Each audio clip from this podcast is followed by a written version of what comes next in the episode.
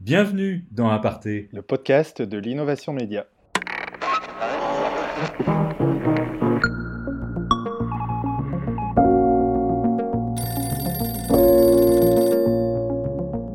Euh, moi, j'ai l'habitude de dire que je, fabrique des médias euh, à petit prix. Euh, je fais beaucoup de choses par, par moi-même. Je suis assez bon aussi pour trouver des partenaires pour m'aider et du coup pour créer des médias qui ne coûtent pas cher à produire.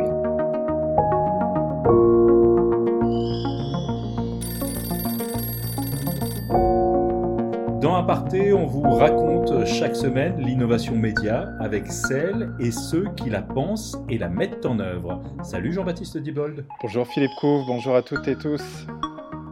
Cette semaine encore, nous sommes en mode confinement et donc euh, interview à distance avec euh, en ligne euh, avec nous Christophe Cookie, le créateur du média Geek Junior. Bonjour Christophe. Bonjour, bonjour à vous tous. Où est-ce que tu es confiné, Christophe euh, Je suis confiné dans un endroit très sympathique hein, qui est le, Tarn, dans la belle ville de Gaillac. Voilà, hein, donc. Euh, Et ça n'est pas une destination spéciale confinement, c'est là en fait que tu vis ah à l'année. Oui, oui je, ne suis pas un, de ces de ces Parisiens qui auraient fui la capitale. Non, non, pas du tout. Je vis euh, dans le Tarn depuis, depuis des années. Hein. Euh, depuis, ça fait 14 euh, bah, ans maintenant. 14 ans, avec euh, un petit entracte à Barcelone pendant ces 14 ans. Mais après, j'ai ma maison ici et j'ai créé des médias ici. J'ai voilà, toute une partie de ma vie professionnelle s'est faite dans le Tarn. Eh bien, nous te souhaitons bienvenue, Christophe, dans Aparté. Aparté, c'est le podcast de l'innovation média proposé par Jinkyo, la communauté des talents de l'information, et Samsa.fr, la solution formation des médias et des journalistes engagés dans le numérique. Christophe, tu vas nous expliquer ce qui t'a poussé à créer le média Geek Junior, média en ligne et bientôt magazine papier, qui s'attaque aux questions numériques pour les adolescents et un peu aussi pour leurs parents qui ont parfois du mal à suivre. Illustration avec le youtubeur Cyprien les vieux et la technologie, c'est. Enfin, c'est pas encore. Euh, enfin, c'est particulier quoi. Hein. Déjà, déjà, quand ils en parlent, quand ils parlent de technologie, j'ai l'impression qu'ils font tout leur possible, ils font leur maximum pour se tromper. Ouh là là, je capte mal la Wi-Fi. Peut-être redémarrer la pasta box. Pasta box. D'ailleurs, un des passe-temps des vieux, mettre un article là où il y en a pas. Par exemple. Vas-y, montre-moi ton truc sur l'internet. Internet. Pas l'internet. Répétez après moi. Internet. Ah mais tu sais que moi aussi je vais sur le Facebook. Juste Facebook. C'est plus net. Mes parents par exemple, ils galèrent, mais ils galèrent à un niveau professionnel quoi. C'est ils essayent mais ils font n'importe quoi. Alors ce sont ces ados illustrés par euh, Cyprien et leurs parents qui sont la cible de Geek Junior, Christophe Coquille euh, Oui, ce sont, ce sont ces ados. Euh, c'est vrai qu'on a une, vision de, l'adolescent toujours collé à son écran qui euh, euh, serait un, geek en puissance qui, serait capable de tout faire avec son, appareil mobile ou avec un ordinateur. en fait, on en est assez loin la plupart du temps.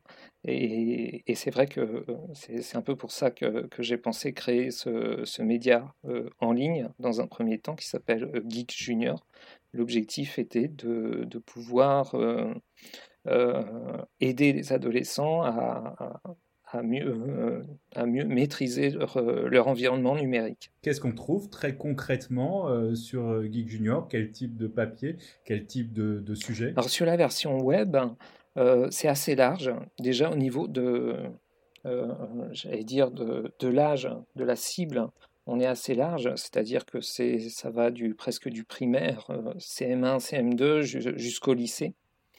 Euh, sur la version papier, là, on va cibler plus précisément les collégiens. Euh, et alors après, qu'est-ce qu'on trouve? Ben, On trouve euh, énormément de sujets différents autour de l'univers geek. ça peut être effectivement tout un tas de sujets sur les applications, sur, aussi la programmation informatique, la robotique, euh, donc des choses qui peuvent être assez pointues, mais on va aussi parler de, euh, euh, de, sujets beaucoup plus larges de l'univers geek. On va parler de séries télé, on va parler de, de manga, voilà, tout, ce qui tourne autour de l'univers geek au sens large. C'est un peu l'objectif de la version web. Sur la version papier, là, on est un petit peu plus sur la partie vraiment geek et sur la partie tuto pour conseiller les ados dans, pour mieux maîtriser leurs outils. Est-ce qu'on peut donner un, exemple des articles qui sont actuellement en ligne, de ceux qui intéresse le plus, qui marche le mieux? Alors, l'article qui fonctionne le mieux depuis, euh, depuis longtemps, c'est un récapitulatif qu'on a fait de toutes les ressources pour apprendre à coder. Euh, sur le site web, vous mettez 50 ressources pour apprendre à coder et puis vous, allez trouver tout de suite euh, cet article. Et c'est vrai que c'est un article qui fonctionne très bien. Après, il y, a des articles qui peuvent être euh, juste sur l'actualité, par exemple, il y a une nouveauté, une mise à jour sur Instagram, tout de suite ça va bien fonctionner, ça va intéresser à la fois les, les adolescents et puis, euh, aussi leurs parents, souvent. Et, euh, donc on, a ce type de sujet d'actualité que l'on fait régulièrement sur la version web. Mais effectivement, tout ce qui concerne l'éducation, la programmation fonctionne bien. Après, avec le confinement, ça, un petit peu bougé. on a un Alors justement, quel a été l'impact du, confinement? Euh, Très important, très important sur, euh, sur l'audience déjà. On a multiplié par euh, deux, presque par trois l'audience. mais on a dépassé les 200 000 pages vues sur le numéro, enfin sur le numéro, sur le, le mois de mars. Là, sur le mois d'avril, on, va être un petit peu moins, mais ça, c'est quand même beaucoup plus que d'habitude. Après, au niveau des articles, c'est vrai qu'il y a, un article, par exemple, qu'on avait publié il y, a, deux ans de cela, je crois, euh, qui concernait en fait euh, des films américains qu'on pouvait voir euh, gratuitement. Enfin, américains, ça pouvait pas être, c'est pas uniquement américain, mais la plupart sont, en langue anglaise, qu'on pouvait voir gratuitement sur un site qui s'appelle Open Culture. Et ce, cet article avec le, confinement. Euh, c'est les miracles du référencement de Google. Euh, on, a, euh, eh bien, on a eu un push énorme sur cet article. En, quelques jours, on a eu une vingtaine de, mille, de milliers de, visites uniquement sur, ce, sur cet article. C'est un peu les, les bizarreries du, référencement. Et, et, avec le confinement, effectivement, ça, ça change un peu la donne parce que les recherches sont différentes, tout simplement. Alors justement, comment est-ce que les, gens, les ados notamment, euh, arrivent sur ton site? Est-ce que c'est principalement la recherche et la recherche dans Google ou est-ce que c'est aussi les réseaux sociaux ou éventuellement la, recherche On sait qu'il y a beaucoup de recherches aussi sur YouTube, etc. Par quels moyens ils accèdent euh, au contenu de Geek Junior? Il y, a, plusieurs moyens, mais effectivement, le, référencement naturel sur Google reste euh, une grosse partie de l'audience. Hein. Donc là, c'est difficile parce que on ne sait pas qui, qui, nous regarde précisément, si ce sont des, adultes ou, des ados. après, sur nos T'as pas, pas, les analytics de Google pour, si, si, un peu on, en a, mais je suis très méfiant avec ces analytics parce que déjà, il y a, y a, des ados qui peuvent regarder sur la tablette des parents. Enfin, c'est pour moi, enfin, c'est très, très compliqué de, de, vérifier une audience euh, quand on est sur la jeunesse comme ça. Euh, Et alors justement, s'agissant d'audience, est-ce que tu as pensé aux filles? Je te demande ça parce qu'en en fait, dans la partie, on a reçu en début d'année Elisabeth Roman. Oui. Euh, je ne sais pas si tu la connais. Elle a fondé le magazine Chica. je, Et je, la connais bien, on était en, ligne euh, tout à l'heure, il, il, y a deux heures de ça, on, se parlait justement parce que je lui demandais des, des, conseils par rapport à son magazine qui, qui avait fait une campagne euh, sur Ulule, hein, comme, euh, comme le mien. Et, du coup, elle, elle, a un an d'expérience de plus que moi là-dessus. Et, voilà, je voulais avoir son retour d'expérience. Oui. Et elle, elle nous racontait que bah, voilà, c'est une pro hein, de la presse jeunesse scientifique mmh. et à quel point bah, tous ces magazines de sciences pour les enfants pensent surtout aux garçons. Alors, je me dis que c'est peut-être un peu le même sujet euh, dans, le, dans, les sujets geeks. Quoi. Est-ce que c'est, ça reste pas un peu cantonné aux garçons?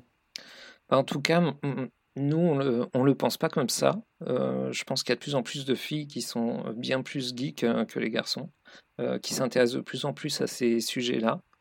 Euh, après, effectivement, euh, c'est encore des contenus qu'on a l'impression qu'ils sont, qui sont assez genrés. quoi. C'est euh, soit pour les garçons, soit pour les filles.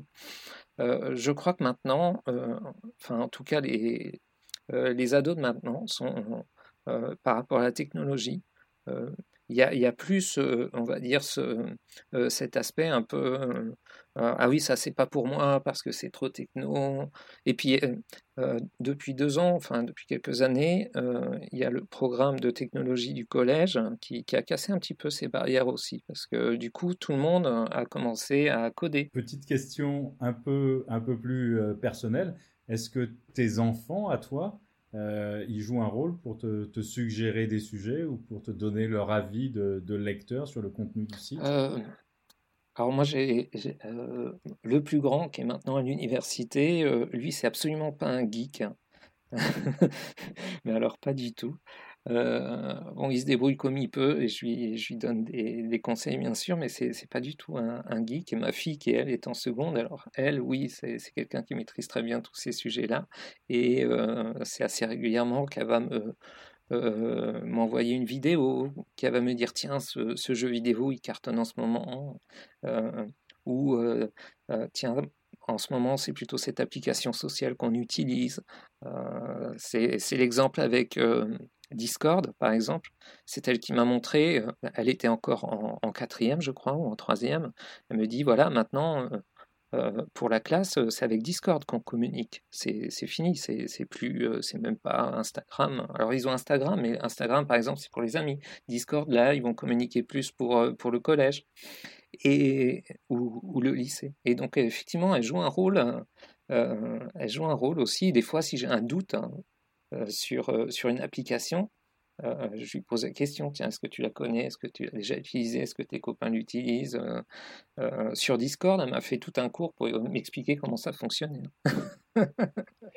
Et alors justement, c'est exactement ce que tu racontes dans cette génération-là sur les sujets techno. Bah, clairement, ils ont un coup d'avance sur leurs parents. Et donc, on va écouter cette vidéo qui a été produite par une société qui vend des dispositifs de contrôle parental. Entre 10 et 15 ans, nous sommes déjà tous très connectés. La moitié d'entre nous possède sa propre tablette. Et deux enfants sur trois ont un smartphone.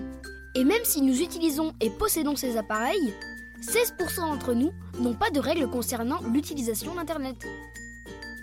Certains parents sont sûrement ingénieux pour nous imposer des règles d'utilisation, mais on sait déjà comment les contourner. Même si ça veut dire aller chez un ami pour se connecter en ligne. On sait déjà aussi cacher aux adultes ce qu'on fait en ligne. On dit ça, on dit rien. Quand on atteint nos 10 ans, 38% d'entre nous ont été exposés à des contenus vulgaires, 23% à des contenus violents, et presque 1 sur 10 a été exposé à Burk. Je ne pense pas que je devrais regarder ça. Souvent, on ne comprend pas les conséquences de ce qu'on fait ou poste en ligne et parfois, ça peut blesser l'autre personne. Christophe, euh, euh, il y a ce besoin aujourd'hui d'échange entre euh, les parents et les enfants sur tous ces sujets de, techno. Est-ce que c'est ça aussi qui a conduit au passage au papier pour Geek Junior? Parce que tu en as parlé tout à l'heure. tu es en train, après le site, de lancer la déclinaison papier, on va dire ça comme ça, de Geek Junior. J'ai pas entendu le tout début de la question, ça a coupé pour arriver dans est-ce que quel est le pour le pour le lancement du, du, papier, de la déclinaison papier, à quel point tu as aussi pensé aux parents? Oui, non, mais c'est alors à la fois aux parents, mais aussi aux professeurs, aux professeurs documentalistes. J'allais dire à tous ceux qui transmettent l'information et qui peuvent aussi se nourrir de cette information pour améliorer leurs pratiques et aussi mieux transmettre ces pratiques auprès des, auprès des adolescents. C'est un peu l'idée du, du, magazine. on sait que c'est les magazines papier, c'est pas naturellement maintenant que les adolescents vont, vont, vont aller sur ce type de support. souvent, c'est par le biais d'un, bah, d'un soit d'un parent, soit d'un euh, soit dans le CDI, au centre de doc, etc., qui ont, qui trouvé ça. Euh, donc, euh, c'est quand on s'est aussi aperçu avec le trafic que l'on a sur le, site web qu'il y a beaucoup de, parents et beaucoup de professeurs qui, qui, nous lisent, qui se servent de Geek Junior comme centre de ressources pour après le partager. on parlait de Google Analytics tout à l'heure. J'ai vu deux ou trois fois où, en pleine matinée, d'un coup, j'ai un petit pic avec sur Google Analytics où c'était marqué collège, je ne sais quoi, Victor Hugo de et je me dis tiens ça, ça veut dire qu'il y a un prof qui est en train de partager un contenu de, Geek Junior et le partage auprès de ses élèves. Donc on s'est dit que qu'un cet, cet usage-là, est-ce que ça va avoir un impact sur la manière dont tu penses le papier, le magazine papier et la manière dont tu l'as conçu ah oui, clairement, parce que le magazine, je l'ai conçu sous la forme de tuto. Et pour à peu près les deux tiers, le premier tiers, là, on est plus dans l'actu. Et après les deux autres tiers, on est dans des, dans des tutos.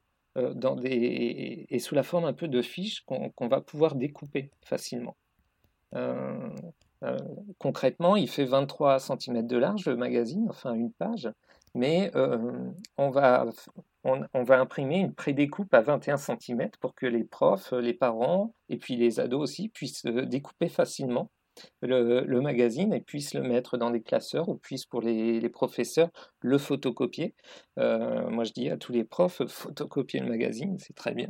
Euh, et, l'objectif est comme ça de diffuser cette information, faire découvrir Geek Junior d'une manière différente auprès, des, auprès des ados par des tiers.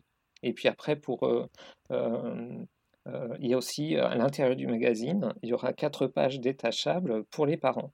Et là, c'est vraiment pour accompagner les parents par rapport à la pratique du numérique vis-à-vis de leurs enfants, notamment la gestion des écrans.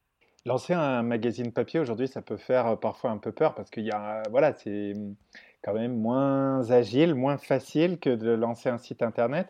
Comment tu, comment tu vois ça? C'est un risque? C'est euh, ouais, ça, a un certain nombre de contraintes pour toi?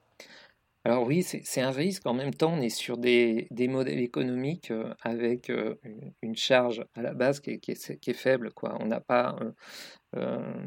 moi, j'ai l'habitude de dire que je, fabrique des médias à, petit prix. je fais beaucoup de choses par, par moi-même. Euh, je suis assez bon aussi pour trouver des partenaires pour m'aider euh, et du coup pour euh, créer des médias qui ne coûtent pas cher à produire. Ça a ses limites, hein, bien sûr. il faut quand même un minimum d'argent et notamment quand on passe au papier, ça c'est évident. c'est pour ça qu'on a fait déjà la, campagne Ulule. c'est pour ça aussi que je me suis entouré de, personnes qui ont commencé à investir dans le magazine. Hein, tout ça pour commencer à, construire quelque chose de plus solide. Euh, mais c'est vrai que. Euh, Alors, cette campagne Ulule, justement, c'est une forme de pré-abonnement euh, que tu vends avant même la sortie du, premier numéro. Oui, moi je l'ai pensé vraiment comme ça, comme une, une campagne de pré-abonnement. on avait mis un objectif à, à 10 000 euros, ce qui représente, on avait dit à peu près 300 abonnés. en fait, c'est un petit peu. En espérant avoir combien en vrai? Déjà, enfin, au début, on pensait, euh, euh, on pensait aller entre 15 et 20 000, on serait content. Euh, après, il y a eu le confinement qui est arrivé, et là, on faisait beaucoup moins les malins parce que notre campagne Ulule a commencé juste avant le confinement. Alors, t'imagines, là, c'est, on, a vraiment flippé. Et malgré tout, on, a réussi là, à dépasser, on est presque à 12 000 euros. Je pense qu'on va, voilà, il nous reste encore une vingtaine de jours, donc euh, je pense qu'on va arriver euh, pas loin des 15 000, c'est à peu près l'objectif, donc on n'est pas si loin de, l'objectif initial. Euh, avec ça, qu'est-ce qu'on peut faire? On peut imprimer les premiers numéros, payer la graphiste, payer le, routage pour, pour, envoyer les magazines, et puis payer, à payer l'impression, je l'ai dit, je crois. Et, et puis après, c'est à peu près tout. Moi, j'arrive pas à me payer avec 300 abonnés, c'est évident. L'objectif derrière, c'est de, de, aussi proposer le magazine auprès notamment des, des bibliothécaires, des, professeurs documentalistes pour qu'ils puissent abonner leur collège. Il y a 5000 collèges hein, en France. Euh, si on arrive déjà à, attirer 10% de ces collèges, ça fait 500 abonnés. Et là, ça commence à être intéressant. L'objectif, c'est d'arriver très rapidement à 1000 abonnés euh, pour pouvoir, là, euh, euh, on va dire, trouver un modèle économique hein, pour, pour payer les charges du magazine. Et après, au-dessus de 1000. on va y revenir dans, dans, un instant parce que pour l'instant, tu ne te payes pas. Donc, on va te poser dans un instant des questions sur euh, comment tu fais et, comment tu te, tu te, débrouilles. Mais avant ça, sur la vente du, du, magazine, des abonnements et la campagne de financement euh, participatif, c'est un peu compliqué quand même parce que le magazine, il doit plaire aux enfants, mais c'est les parents qui sortent la carte bleue. Bah, ça a toujours été comme ça avec, euh, avec la presse jeunesse. Hein. Enfin, c'est souvent comme ça avec la presse jeunesse. Hein. Euh, j'ai pas mal de contacts avec, euh, avec les gens de, de, chez Bayard Presse, par exemple. bien sûr, c'est. alors, eux, ils, ont l'avantage d'avoir un historique et d'avoir des parents qui eux-mêmes étaient abonnés au même magazine. Et donc, ça, ça, reproduit un petit peu à chaque fois les mêmes schémas d'abonnement. Mais, bien sûr, il faut que à la fois l'adolescent puisse euh, trouver son compte, se dire tiens c'est super intéressant pour moi, je vais apprendre des choses, mais il faut aussi que le parent soit convaincu. Il puisse se dire c'est intéressant, tiens ça c'est une thématique euh, que j'ai pas retrouvée ailleurs. Et c'est bien l'idée avec, avec ce magazine d'éducation numérique, c'est que les parents puissent se dire tiens mon enfant va pouvoir euh, découvrir peut-être autre chose que ce qu'il fait euh, habituellement sur son téléphone portable, où il est tout le temps le nez sur euh, les deux mêmes applications, je sais pas, Instagram et puis TikTok par exemple, et, puis c'est tout. en tout cas, c'est l'objectif du magazine de, de, proposer justement autre chose, de montrer, de développer la culture les compétences numériques des, adolescents, et c'est là-dessus qu'on joue auprès des parents pour euh, les motiver à abonner leurs enfants.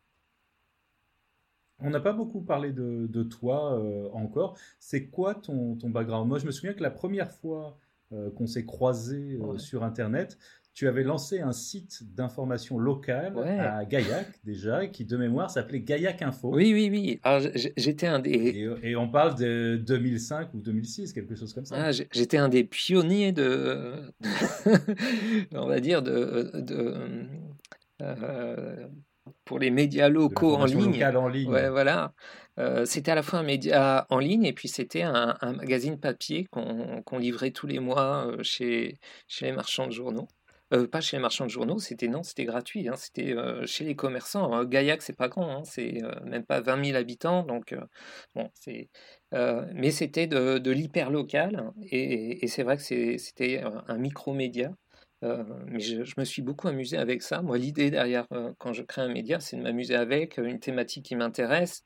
Et puis, alors c'était une première expérience pour moi en termes de, de création de médias.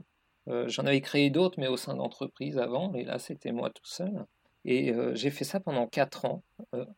et après, j'ai revendu ce, média, Gaillac Info, à une agence de communication locale parce que bah, je suis parti à Barcelone euh, pendant là euh, quatre années où j'étais le rédacteur en chef euh, de la plateforme française, enfin la version française d'un site d'information technologique qui s'appelait Softonic.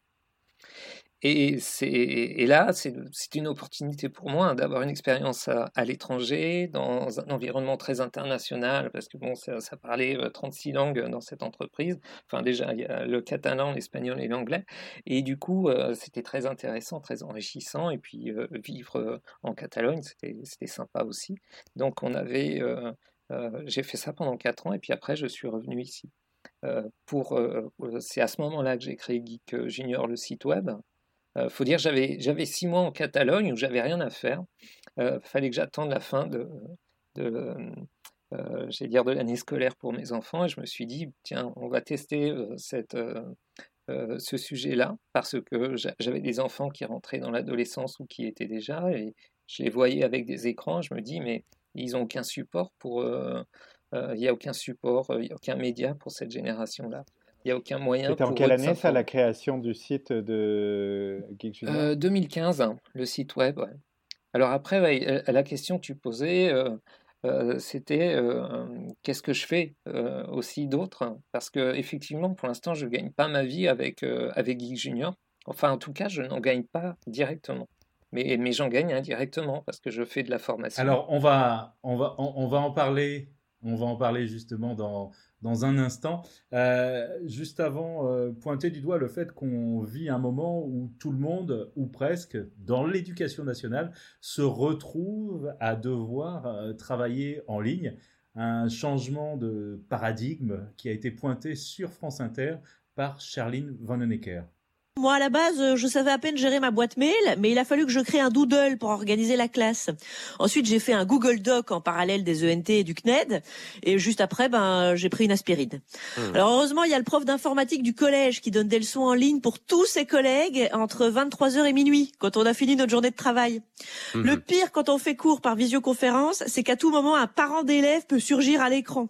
Alors je regrette pas les réunions parents-professeurs. Hein. Mmh. Enfin, vu les circonstances, maintenant on fait des, des réunions parents-processeurs. oh, on fait de l'humour pour garder le moral. Alors aujourd'hui, tu l'as dit, euh, Christophe Coqui, le média Geek Junior ne te fait pas vivre directement, mais en revanche, il t'ouvre des portes pour aller euh, former euh, notamment des profs comme celle qu'on vient d'entendre. Oui, oui, alors c'est vrai que j'interviens de, temps en temps dans les collèges, dans les lycées, notamment pour tout ce qui concerne l'éducation aux médias. Euh, j'interviens aussi auprès des bibliothécaires, médiathécaires, euh, pour essayer d'attirer de nouveau les adolescents euh, dans, leur structure. et c'est effectivement grâce notamment à, l'activité de, Geek Junior que, j'arrive à faire ça. et c'est une partie de ma, de ma rémunération. Alors effectivement, ces professeurs, on les caricature un petit peu quand même. Hein. Il y en a beaucoup qui, qui se débrouillent bien. Euh, beaucoup, beaucoup se débrouillent bien. Euh, il y a des formations qui ont été faites. Euh, effectivement, il y en a toujours un ou deux sur, le sur la classe de, vos enfants qui, sont un peu paumés, mais, mais la plupart se débrouillent. On, l'a vu avec cette fameuse continuité pédagogique. bon, ça s'est pas trop mal passé, mais après, faut, faut pas demander l'impossible non plus à des professeurs. C'est pas du présentiel. les outils sont ce qu'ils sont. c'est, ça reste limité. Mais la plupart des enfants ont réussi quand même à avoir une activité scolaire pendant, pendant cette période compliquée, même s'il faut, faut pas non plus vendre cette solution de continuité pédagogique comme si c'était pareil et qu'on allait réussir à avoir le programme de la même manière, à suivre ce programme de la même manière c'était une solution de secours il faut être, euh, il faut être clair là-dessus. En, dehors de ces euh, activités et de ces missions de, formation, euh, il y a d'autres activités de Geek Junior aujourd'hui. je crois quand on a préparé cet entretien, tu m'as parlé d'un partenariat avec un titre jeunesse. Oui, Geek Junior est, partenaire de d'Ocapi, de, de Bayard Presse. Euh, en, fait, la page geek de c'est Geek Junior qui, l'a produit et, c'est surtout moi qui l'a produit. effectivement, euh, ça permet une visibilité pour, euh, pour Geek Junior et puis c'est aussi une partie de ma rémunération. Et puis après, à côté de ça, je fais du, conseil aussi en, communication web pour des entreprises. Euh, donc de, manière plus ou moins régulière. Il y a une entreprise avec qui je, travaille régulièrement aussi, qui fait lui du, logiciel pour euh, un autre sujet qui n'a strictement rien à voir avec, euh, avec, avec Geek Junior, mais qui, permet de, d'avoir une rémunération. De toute façon, quand on crée un, micro-média comme ça, à partir de rien, avec très peu de moyens, euh, la première chose à s'assurer, c'est quand même de pouvoir se payer à la fin du mois. Euh, moi, je préfère à chaque fois, euh, si c'est frustrant par rapport à Geek Junior, par exemple, mais s'il y a un choix à faire entre, tiens, je vais faire un article pour Geek Junior, mais il faut aussi que je, travaille pour tel ou tel client, c'est le client qui va passer en premier, même si c'est un peu frustrant, mais c'est super important et c'est un conseil que je donne aussi quand certains des fois euh, m'interpellent par rapport à Geek Junior et qui veulent eux-mêmes lancer un, média. Euh, c'est facile de lancer un média en ligne, hein. créer un site web, bon, c'est pas très compliqué maintenant. Mais euh, ce qu'il faut, c'est de la constance et puis ne pas oublier quelles sont ses priorités aussi personnelles. C'est super important et notamment les priorités financières. Hein. Euh, surtout quand on arrive à un certain âge, où on a une maison à payer, des enfants, etc., etc. Donc là, il faut, faire très attention. Et alors, euh, pour euh, l'avenir de Geek Junior, donc peut-être qu'effectivement, les petits ruisseaux peuvent faire des, plus grands fleuves. On a vu que tu avais un partenariat, que tu avais bientôt un magazine papier. Est-ce qu'il y a d'autres choses que tu as en tête? Je ne sais pas, des petits événements ou, que sais-je Alors pour l'instant, on, y va piano piano. j'ai mis 5 ans hein, pour faire le magazine déjà. Non, mais il faut prendre son temps et, le magazine, là, c'est un vrai pas déjà. Il, y a beaucoup de travail à faire en termes notamment de, marketing direct pour essayer de, euh, euh, d'avoir un maximum d'abonnés assez rapidement. Euh, quand on aura 2-3 000 abonnés, après on pourra peut-être penser à, d'autres activités.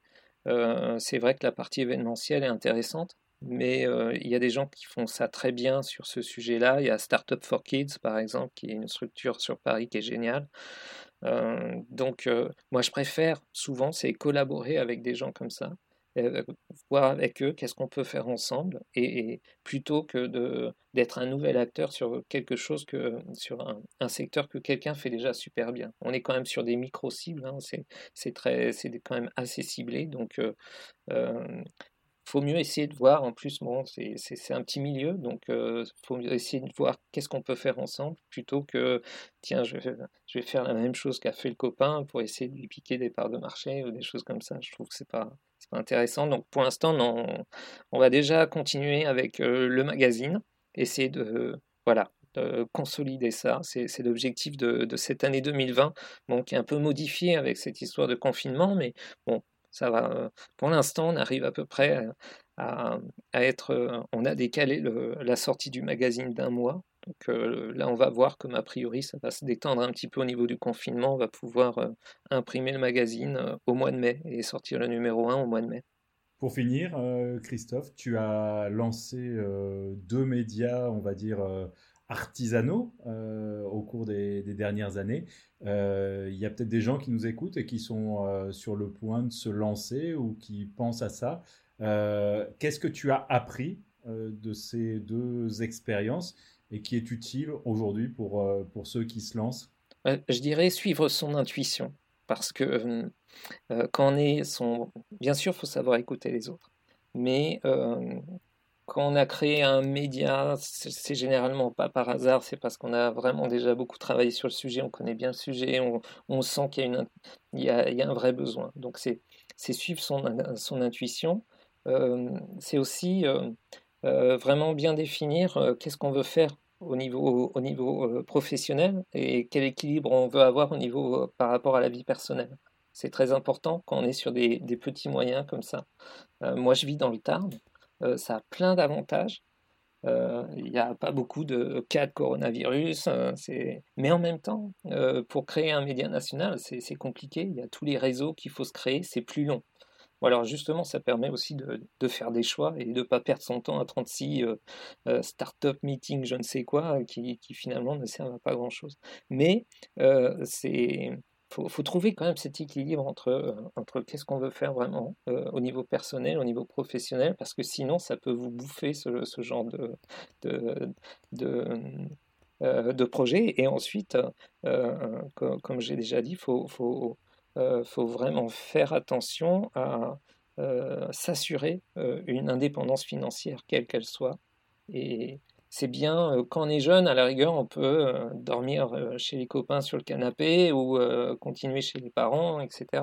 Mais si, si quand on, a déjà d'autres responsabilités, l'essentiel, c'est déjà d'avoir un travail, d'avoir de quoi payer les factures. Et ensuite, on, se fait plaisir. On peut s'éclater à créer un, média. On teste, on voit ce que ça donne. Moi, je ne savais pas ce que ça pouvait donner, hein, Geek Junior. Et puis, euh, tout de suite, il y a eu une audience, j'ai eu beaucoup de retours. Et je me suis dit, tiens, c'est, a priori, il y, a un vrai besoin, et en tout cas, ça, intéresse du monde. Mais il euh, faut tester. Il faut savoir aussi, important, arrêter un média si ça ne marche pas, ou si euh, vous n'avez plus l'envie, si ça devient une, une punition pour vous, il faut arrêter. quoi. Merci beaucoup, Christophe, d'avoir accepté notre invitation pour ce podcast depuis ton lieu de confinement à Gaillac. Bonne chance pour euh, le lancement de Geek Junior, le magazine papier. Euh, merci, merci à vous de m'avoir invité. Merci beaucoup d'avoir participé à cet épisode d'Aparté. Aparté, c'est le podcast de l'innovation média proposé par Jinkyo, la communauté des talents de l'information, et samsa.fr, la solution formation des médias et des journalistes engagés dans le numérique. Salut à toi Jean-Baptiste. Salut Philippe, on se retrouve la semaine prochaine pour parler à nouveau innovation dans les médias.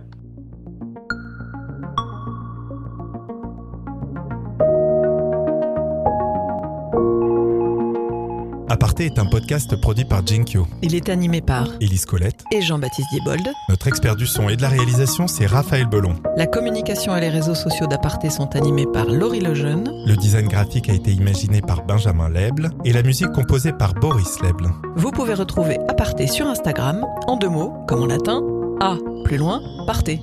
Plus loin, podcast. Comme en anglais. Non, comme en latin. Bon, bref, c'est un balado francophone à Partez Podcast. Posez-nous vos questions, suggérez-nous de nouveaux invités, envoyez-nous des étoiles et des commentaires. Et si vous n'aimez pas Instagram, vous pouvez aussi nous contacter sur Twitter. Elisco, E-L-I-Z-C-O. XJBDX. Merci, pour, votre fidélité.